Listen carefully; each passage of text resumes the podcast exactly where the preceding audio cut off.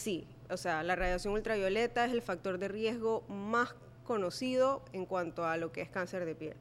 Ya eso hay que saberlo y hay que cuidarnos del sol, que siempre. Buenas, ¿cómo están? Oigan, sean bienvenidos nuevamente a su podcast ¿Cómo es la vaina? El podcast donde te explicamos cómo son las vainas con gente que en realidad sabe de las vainas. Y bueno, em, hoy tenemos un tema muy interesante porque normalmente vemos en redes, yo, he visto un montón de TikToks que te, hablan de, todo eso y cómo tienes que hacerlo y todo eso. Y también los coreanos que usan mucho esa vaina. Eh, así que más o menos hoy vamos a hablar de cómo es la vaina de la dermatología. Eh, um, que bueno, vamos a entender también qué es dermatología, que tenemos una idea más o menos, pero para entender un poquito. Y hoy bueno, tenemos nada más y nada menos que, obviamente, una dermatóloga. Sí, sí, exactamente.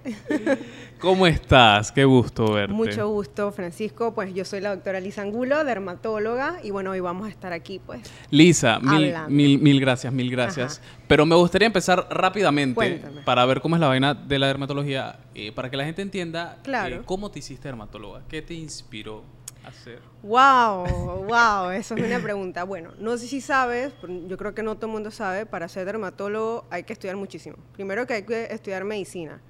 Lo básico, medicina. o sea, ajá, medicina. Luego de, eso vienen entonces los dos años de internado y luego de eso la especialidad, que puede ser entre tres y cuatro años dependiendo del país en que las hagas. Entonces, en total son 11 años para ser dermatólogo. O sea que Ok, sí. Toda una secundaria. Exacto, toda la vida escolar. Exactamente. Y entonces, ¿qué es la dermatología? Pues realmente es la rama de la medicina que estudia la piel, pero no solo la piel, sino también el cabello y las uñas. Interesante, eso yo no lo sabía, el cabello y la cosa. Exactamente, exactamente. Y bueno, la piel, que es el órgano más grande que tenemos en el cuerpo, así que pues te imaginarás que hay un millón de cosas con la piel de nosotros mismos y cosas que muchas veces la piel eh, expresa cosas que están pasando internamente y reacciona a cosas que pasan externamente, ¿no? Entonces, pues, la piel es maravillosa, realmente. Es lo máximo, es lo máximo. Eso me suena como que tienes un altar ahí a la piel en tu casa. Sí, sí, buenísimo, buenísimo. Y es una especialidad muy versátil, ¿no? No, no solamente es esta parte clínica, hacemos procedimientos, está la parte cosmética, o sea, hay de todo. Que la que más o menos nosotros sabemos es la parte cosmética, que sí, es la popular. Exacto, es lo que la gente ya dice, que, que si las espinillas, así pues en, lenguaje coloquial, que si la rutina de skincare, eh, que si el botox, que si el relleno y todo lo demás, pero digo, hay mucho más allá de eso, de patologías que son pues un poco más serias, eh, que tienen cosas sistémicas, eh, procedimientos de cirugía, de cáncer de piel, pues muchas otras cosas más. Eh, que ahora que estás mencionando, estás mencionando mucho la piel, ¿qué tan importante es la piel? Más o menos me lo has dicho, pero ¿qué tan importante para que la gente entienda la importancia de la piel para la salud? Es importantísimo. Uno, ya te dije, es el órgano más grande del cuerpo. Dos, digo, es tu carta de presentación.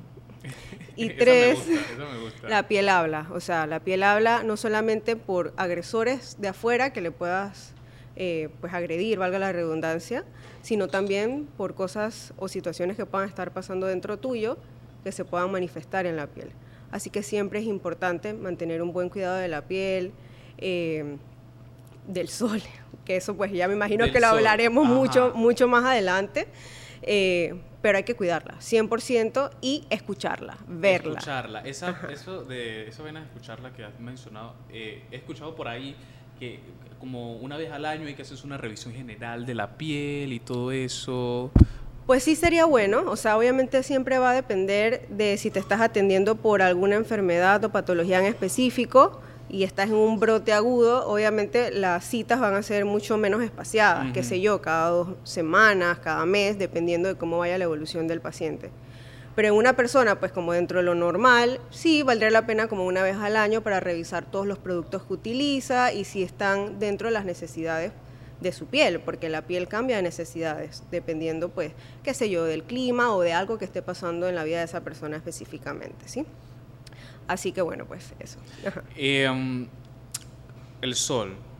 ¿Cuántas horas es recomendable tomar sol al día? ¿Cómo protegerse del sol? ¿Qué tanto daño le hace el sol a la piel?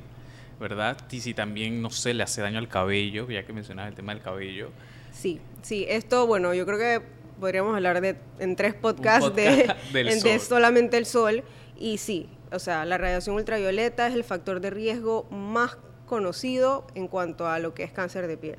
Ya eso hay que saberlo y hay que cuidarnos del sol, que siempre sabemos, bueno, yo no sé cuántos años tendrás tú, pero yo... 21, yo tengo 21. Ay, imagínate. Ok.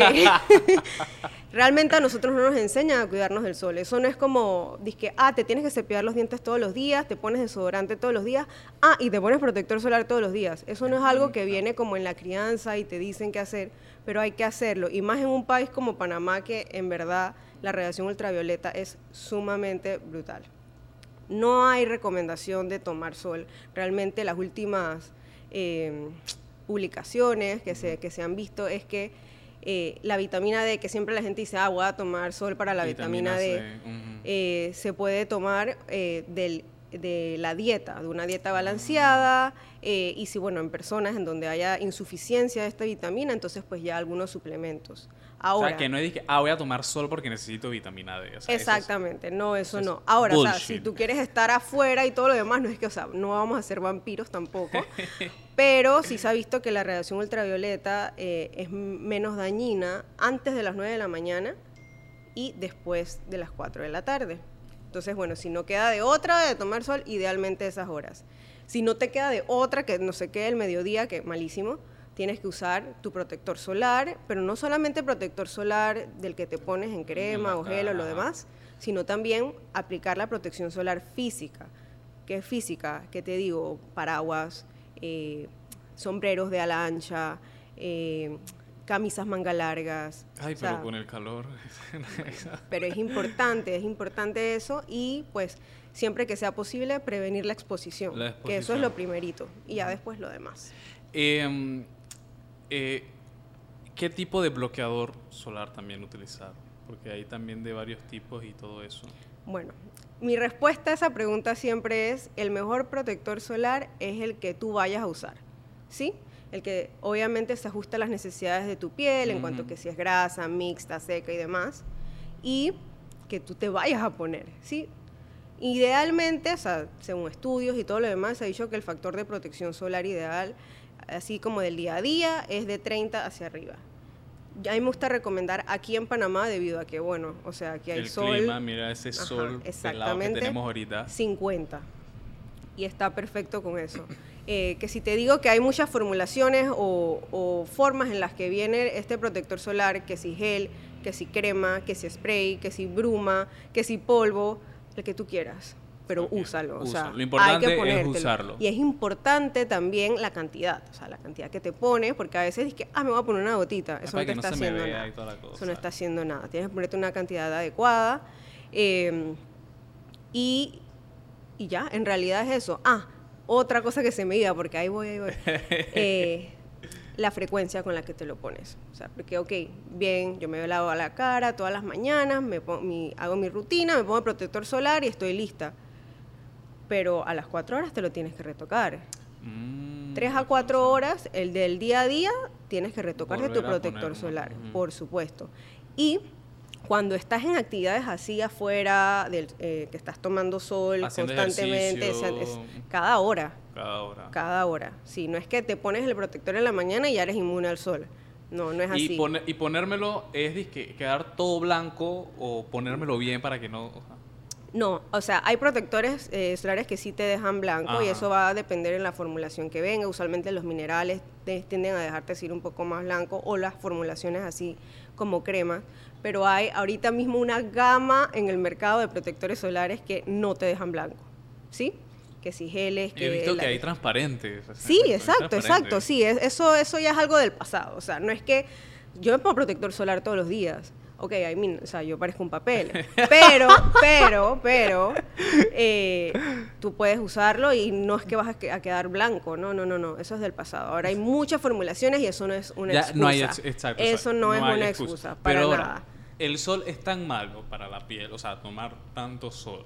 Entonces, ¿para qué la gente se broncea? ¿Cuál es la cosa con el Ay, que me Yo no lo entiendo, yo no lo entiendo. Y eso, mira, y qué bien que lo tocas, porque eso del bronceado primero que eso ni es. ¿Por qué? Porque el bronceado es una respuesta de tu cuerpo que te está diciendo me estás dañando. Imagínate. Las células y todo el mundo se dañan y se siente riquísimo con su bronceado por ahí lo estás dañando. No, para nada. Eso eso no está, o sea, ningún dermatólogo jamás te va a decir, "Ah, sí, broncearse está bien." No. Si tú pues no estás cómodo con tu color de piel, que lo primero es aceptarse uno como es. O sea, mírame a mí, o sea, bueno, pues ya yo acepté, soy blanca, soy pálida, yo no me bronceo por nada del mundo ni cuando estaba chiquita aquí a la playa nunca. Entonces, bueno, hay otros productos que son como cremas y demás que te ayudan como a subir un tono de piel y así pues tú te sientes como más tropicalosa. Pero no, no está indicado en ninguna manera broncearte. Para nada, para nada. Mucho menos ponerte esas cosas que se ponía la gente antes, que aceite, Coca-Cola. No, ah. nada de eso, cero, cero. Y ahora, para seguir cuidando la piel, por ejemplo, tomar agua.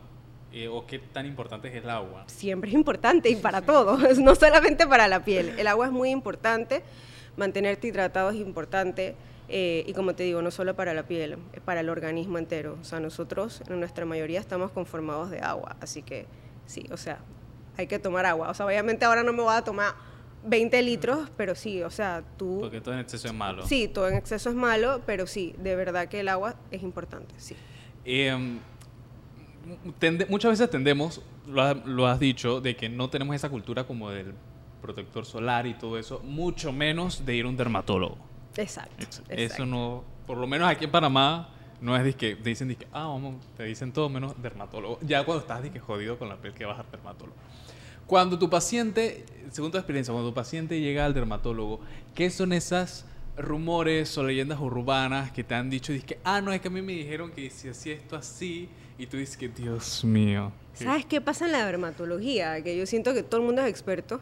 O ah, sea, la tía, la abuela, la vecina. Todos son dermatólogos. Ah, y ahora, o sea, tú te todos, son, todos son como la... Esa, esa, ese personaje de Betty la Fea que hizo que seis semestres en la San Marino, una bien así, no sabe Literal, el literal. Y eso tú no lo ves tanto en otras especialidades, pero acá o sea, todo el mundo, todo el mundo, y ahora te metes en las redes sociales, show mediático, miles de productos, ponte esto, no sé qué, haz esto, unas tendencias todas raras, o sea, no, no.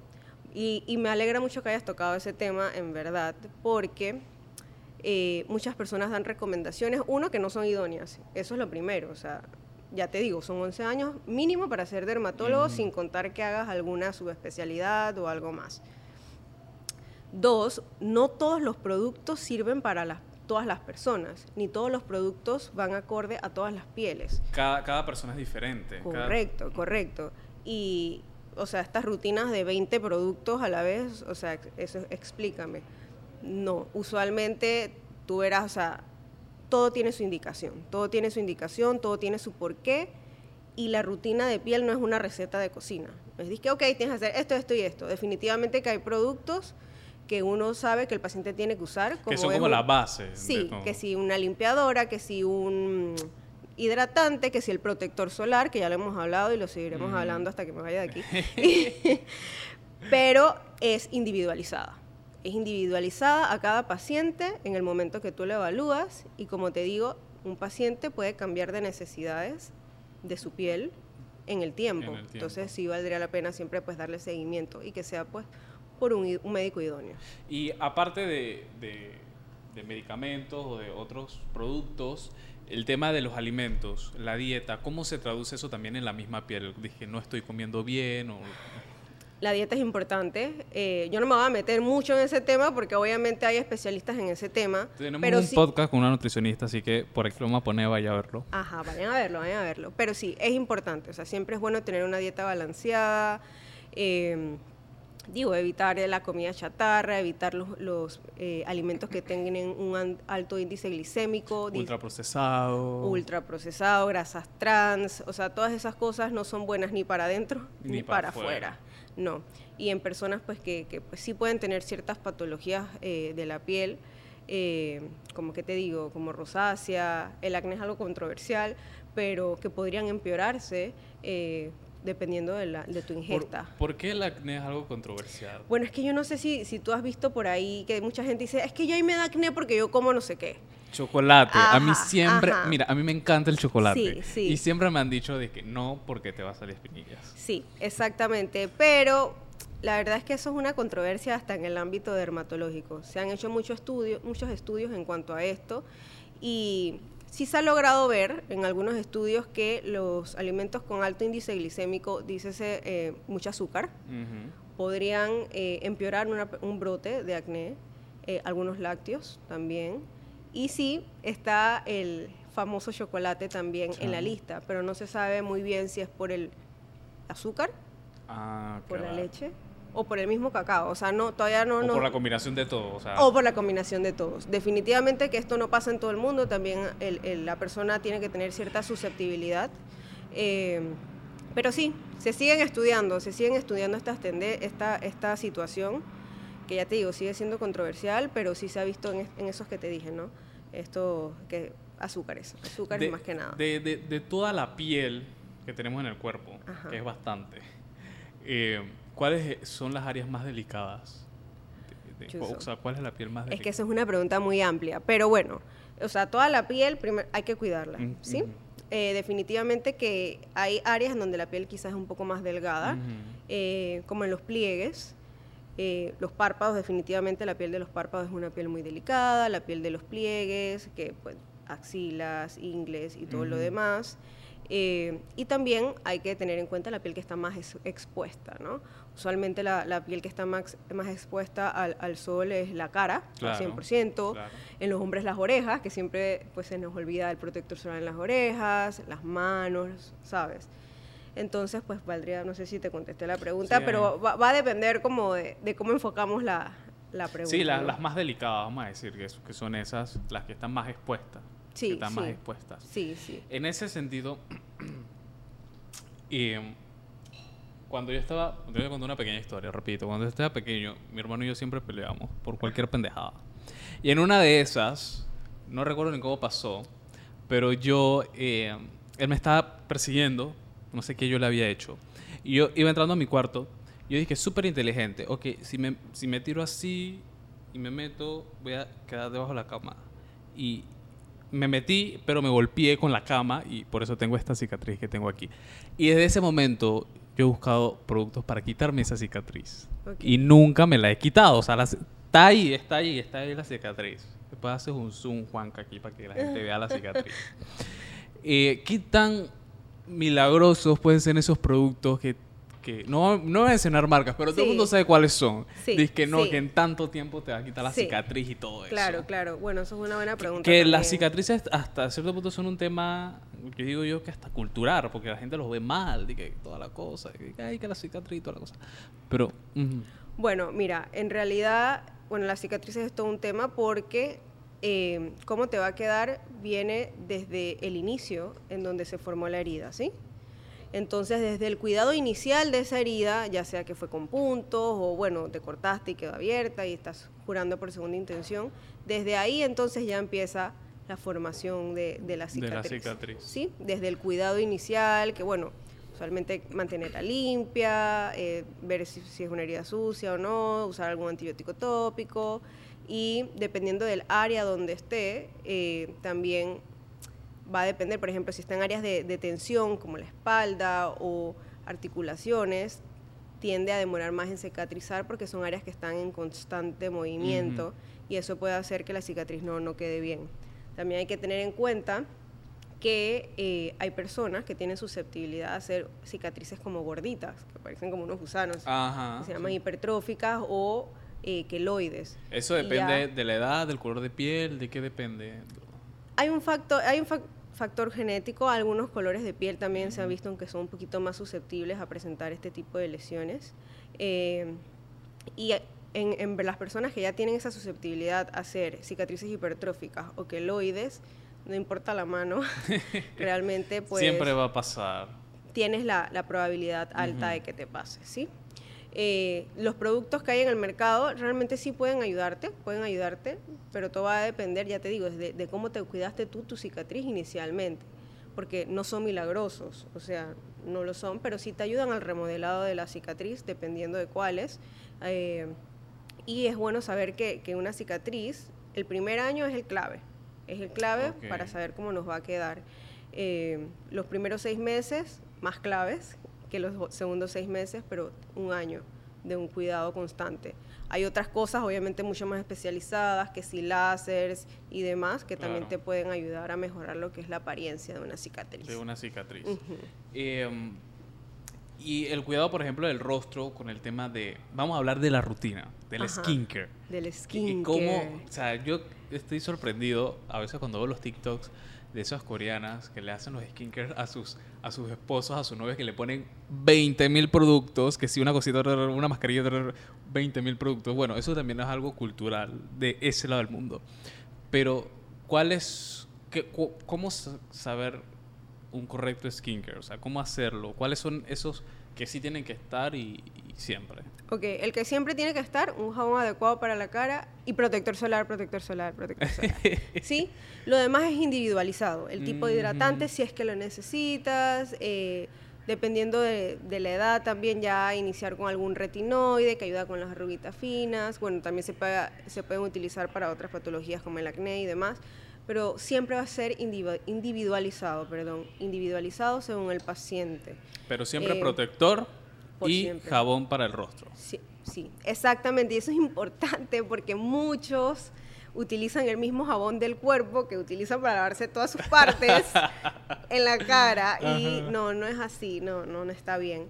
Y, y, hay muchos jabones también pues en el mercado, yo no voy a hablar de marcas, eh, que tienen un pH muy básico, o sea, muy alto y eso entonces interfiere con el pH normal que yo tengo en mi piel y me debilita o me modifica la barrera cutánea que yo naturalmente tengo y eso te deja a la merced de otras cosas. Te, deja más expuesto. es correcto, es correcto. Entonces Pero ahora mi, otra cosa que la gente se queja es que ¿por qué los productos dermatológicos son tan caros? Bueno, esa es una buena pregunta. ¿Por qué son tan caros? O sea, yo quiero cuidar mi piel, pero eso está muy caro. Y es cierto, o sea, es cierto y no, no, o sea, no sé qué decirte. Es cierto, pero yo creo que eso va más, allá de lo que es dermatológico en Panamá en general. Bueno, no me en general, temas, no me voy a meter en esos temas, pero sí, sí es más caro acá los productos que, que en otros países. Eh, y sí es cierto, pues, que, que, que, no sé, no me quiero meter en estas cosas, pero... No, no, no.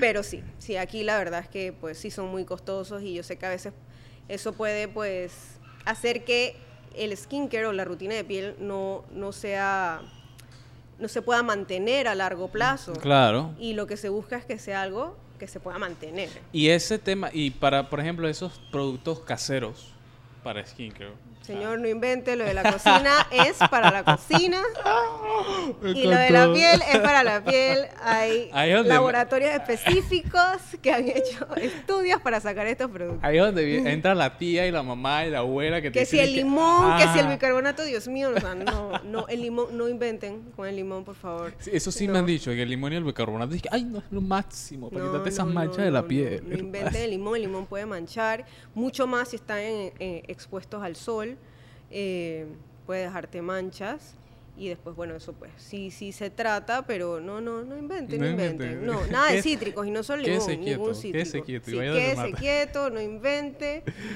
Igualmente, cuando, cuando, veas cosas en, en estas redes sociales, no invente que no lo que funciona para otro no significa que le va a funcionar a uno. Para eso hay un profesional que te puede guiar, guiar y guiar.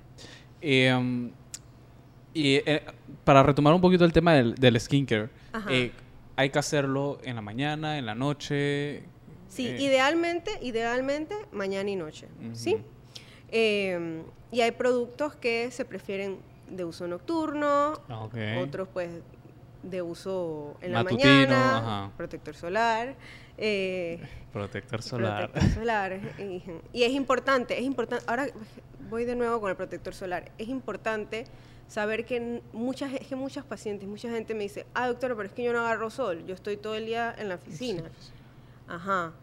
Pero la radiación ultravioleta, en específico los rayos ultravioleta A, pasan por las ventanas. Mm, pasan por las nubes. Ay, pero si no hay sol, o sea, está nubladísimo, buenísimo, no va a poner protector solar. Pasan igual. Y el daño igual se hace. Y bueno, está bien, pues yo aquí dice que el cáncer de piel, porque, o sea, el cáncer de piel es súper importante. Claro. Pero bueno, vas a envejecer más rápido, ¿sabes? Mm, sí, sí, sí, sí, Entonces, para los vanidosos, vas a envejecer más rápido, pero también hay otros daños que puede hacer el sol. Y el, el, el, tema ese de, del estrés, ¿afecta la piel? Sí. Lo digo yo porque con este podcast yo estoy muy... No, mentira. Pero no es fácil. Pero el estrés, ¿qué, tanto afecta el estrés? A... Sí, sí afecta, sí afecta. Y se ha visto que, que, hay ciertas patologías que en la medida que hay un estrés que puede ser emocional o, metabólico también en cuanto pues si, si, estás resfriado, si tienes un virus, si tuviste alguna cirugía, tu, tu cuerpo pues siente estrés, todas esas cosas pueden manifestarse en la piel y pueden en estas patologías que son crónicas aumentar un brote. Así que sí, sí. Y los suplementos de colágeno, que también he visto por ahí. Ay, tu cara lo dice todo. Tu cara lo dice todo.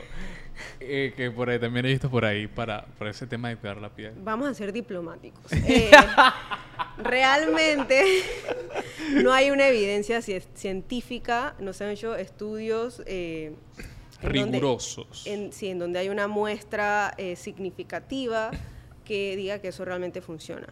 Em, hay pequeños estudios que, que dicen pues que sí, te ayudan un poquito con la luminosidad y demás, mientras lo estés tomando. Pero no es que, ok, tomé, que, ay, pero yo tomé por cinco años mi vida colágeno.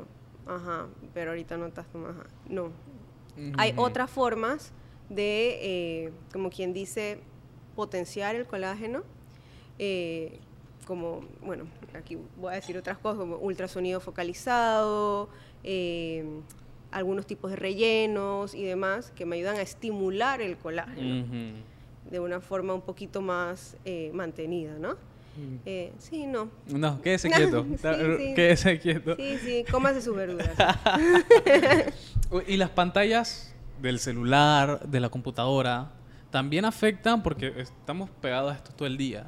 Sí, sí, mira que eso también es bien interesante y bueno, ya esos son estudios un poquito más nuevos y sí se ha visto que los, eh, ¿cómo se dice?, dispositivos electrónicos, eh, ya dícese laptops, eh, tabletas, eh, celulares, etcétera, emiten luz azul.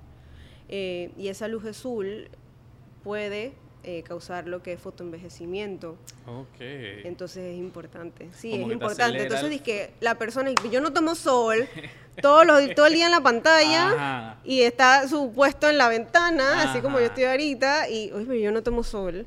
No, sí, los mm. rayos, o sea, tienes por todos lados, entonces tienes que retocarte. Y otra para las chicas, bueno, y también para los chicos que lo utilicen, el tema del maquillaje. O sea, cómo utilizar bien el maquillaje.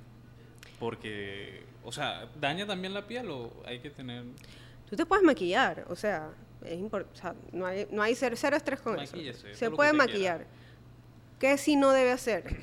No debes acostarte con el maquillaje. O sea, tienes que, o sea, si tú vas a hacer usar maquillaje, usarlo responsablemente. Te pones tu maquillaje en la mañana, te lo quitas, o probablemente vayas a necesitar doble limpieza con tu desmaquillante o tu agua micelar y entonces luego te lavas la cara. Eh, tu rutina normal de skincare. Otra cosa que es importante es eh, el tiempo, ¿no? O sea, no vas a tener un maquillaje que tiene 10 años y entonces todavía le sacas hasta el último polvito. No. Las brochas, las mujeres que usan muchas brochas y estas cosas, eso hay que darle una higiene, una higiene adecuada porque entonces ya, eso es otra cosa. O sea, podemos maquillarnos, pero ser responsables en cuanto al manejo de ese maquillaje. Sí. Eh, y en ese, en ese mismo sentido que el maquillaje es algo social, que maquillarse y toda la cosa, el tema también del acné afecta o, baja la autoestima a muchas personas. Eh, porque hay que la espinilla y que me salió la espinilla ese mismo día que yo tiene que ser algo súper importante y todo eso.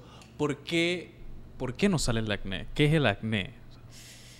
¿Por qué no sale? ¿Y por qué hay gente Otro podcast de solo acné. porque te voy a contar, una, una, anécdota. A mí me salían cuando estaba en el colegio, ya no me salen tanto, pero me salían unas espinillas horribles. Sí. Y yo tenía un compañero que nunca le había salido una espinilla. O sea, y yo dije, yo quiero tener ese rostro porque nunca le salió una espinilla. Entonces, ¿qué es? ¿Por qué, porque algunos sí, otros no? Ok, vamos a, tratar de, hacerlo así como en cómo es la vaina. A ver, eh, el acné es una patología de la piel, ¿sí? Eh, usualmente se ven cuatro factores implicados en el desarrollo del acné en una persona susceptible ¿no? a presentarlo. Uno, un exceso de producción de sebo en la cara. Dos, eh, la queratina, entonces queratina. eh, se junta mucho en el folículo, que nosotros tenemos unas unidades que se llaman unos complejos que se llaman pilosebáceos, pero no nos vamos a meter en, esta ciencia, sino que, ajá, exactamente, simplemente se tapan, se tapan, ¿sí? Hay inflamación asociada y hay nosotros en general tenemos ciertos microorganismos viviendo con nosotros todo el tiempo. Ajá, claro. Eh, pero eh, hay uno específico que se llama Cutibacterium acnes. Aquí, ah. aquí yo, mi parte aquí científica, que también puede proliferar y entonces puede también haber una parte bacteriana en la parte del mm. acné. Son esos cuatro factores. Eh, que una persona susceptible pues puede entonces desatar lo que es un brote. Hay distintos tipos de acné, si te das cuenta hay unos que son como, tengo puntos negros, no sé qué, bla, que o ya ves las otras personas que tienen estas lesiones, super, unos nódulos grandes, muy inflamatorios, que te pueden dejar cicatrices y todo lo demás. Eh, afortunadamente, el acné es una patología que se ha venido estudiando desde hace mucho tiempo en el campo de la dermatología y se sigue estudiando, o sea, acá se sigue actualizando y viendo todo lo demás. Eh, y actualmente pues hay muchos tratamientos, mucho arsenal de cosas que podemos utilizar para las personas con, con acné. Y no solo eso, sino que también hay algoritmos bien establecidos para el tratamiento de, mm, esto. Entonces, vuelvo y digo, no inventen, eh, porque pues yo sé que en, las redes sociales, en las redes sociales hay muchos productos he visto como, como unos rolons que se ponen en la cara y, de la nada. Una cosa, y, ajá, y te lo limpias y ya desaparece el acné. No, eso no es así porque eso es una patología que viene de adentro hacia afuera. O sea, eso no se te va a quitar así por así, a menos que sea un puntito negro. O sea, no, no es así. Y eso pues ya va a ir, tiene que un dermatólogo evaluarlo para ver qué tipo de acné es, para ver si necesitas solamente tratamiento tópico con algunos medicamentos tipo crema, tipo crema eh, estilo de vida y demás, o si necesitamos algo un poquito más, que sea pues ya tomado y, demás, y esas cosas. Pero ¿por qué normalmente aparece esa explosión de acné en la pubertad? Bueno, también se ha visto que hay un factor hormonal que pudiese estar asociado. Como que explota eso. Sí, sí, se ha visto que hay un factor hormonal que puede estar asociado y, y, pues sí, se ha visto que en la pubertad, en la adolescencia, es donde, donde más se ve esta situación. Pero es algo que siempre vamos a tener, es eso. Está, está bien que lo digas porque no es normal.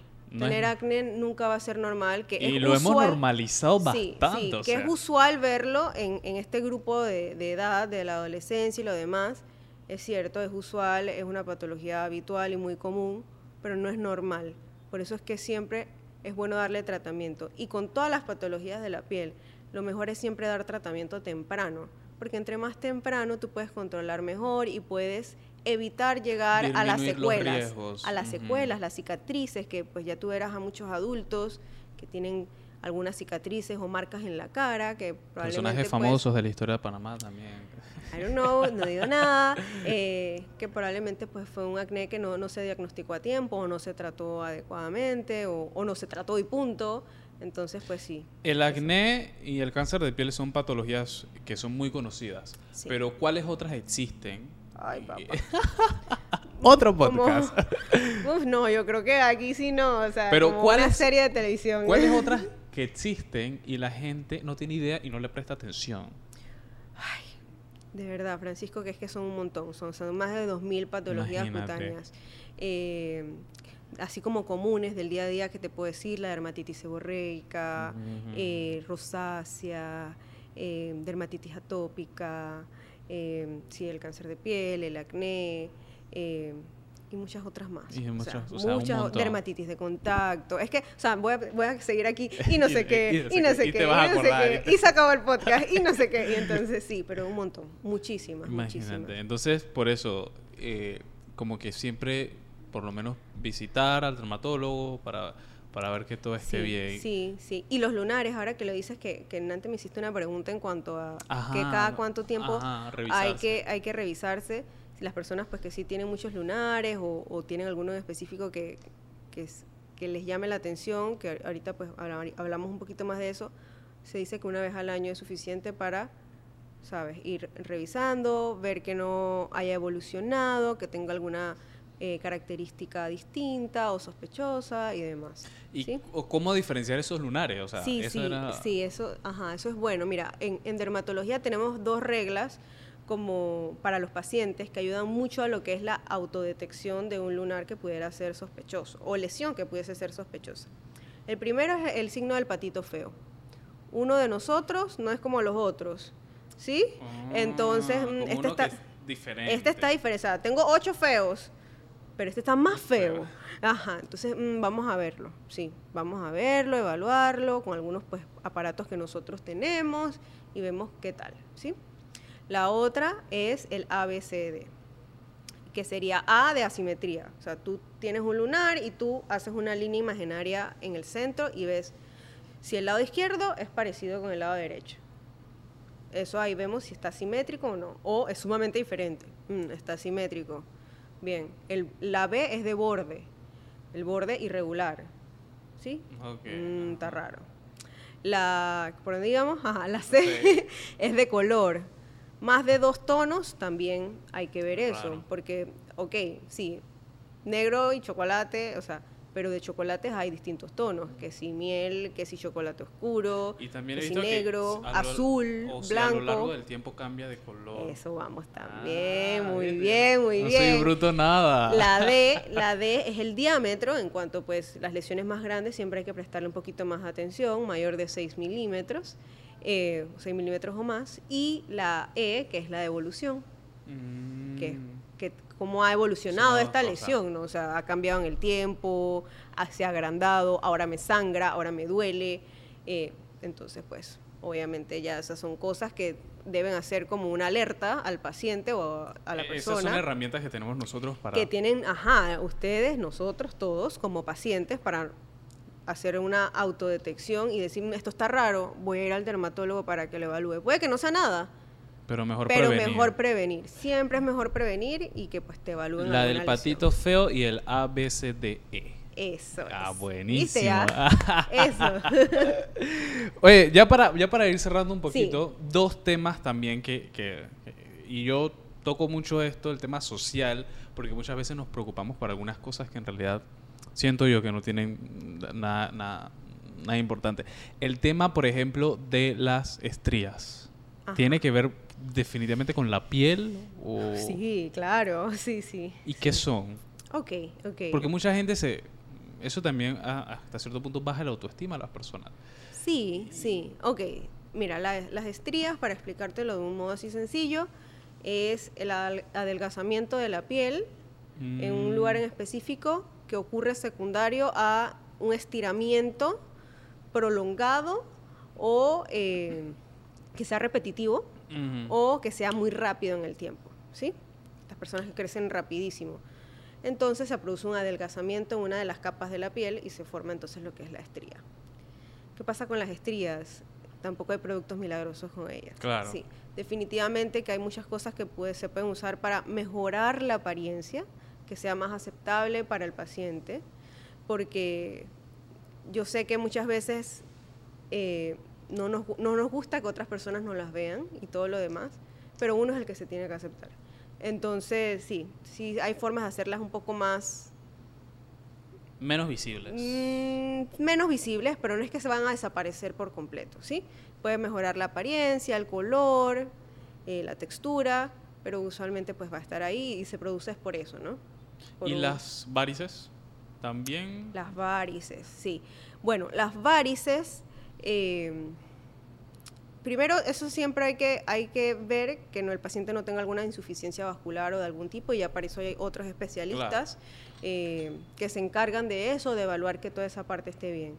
Eh, hay ciertas cosas que las personas pueden hacer, como usar estas medias eh, de compresión, más que nada la gente que trabaja mucho tiempo parado, eh, todo el día parado y todo lo demás, tienen más predisposición de formar esto. Aparte que sí, pues hay un componente también genético, pero eh, pueden usar estas medias para evitar eso, subir las piernas cuando llegan a casa y todo lo demás, pero siempre es bueno descartar que no haya algún problema vascular, vascular. ajá, interno que sea más serio, ¿no? Eh, ya hemos seguido todos estos, eh, todas estas recomendaciones y fuimos al dermatólogo y tenemos nuestro, que nuestro- nuestros productos espectacular. Uno no anda inventando por ahí, pero ¿cómo saber que los productos me están funcionando? ¿Cómo saber que esta crema que me estoy poniendo o este, o este skincare me está funcionando? Ok. lo bonito de la piel es que la piel habla, ¿sí? O sea, la piel dice eh, sí, no. O sea, sí, y todo va a depender para qué usaste o para qué compraste el producto.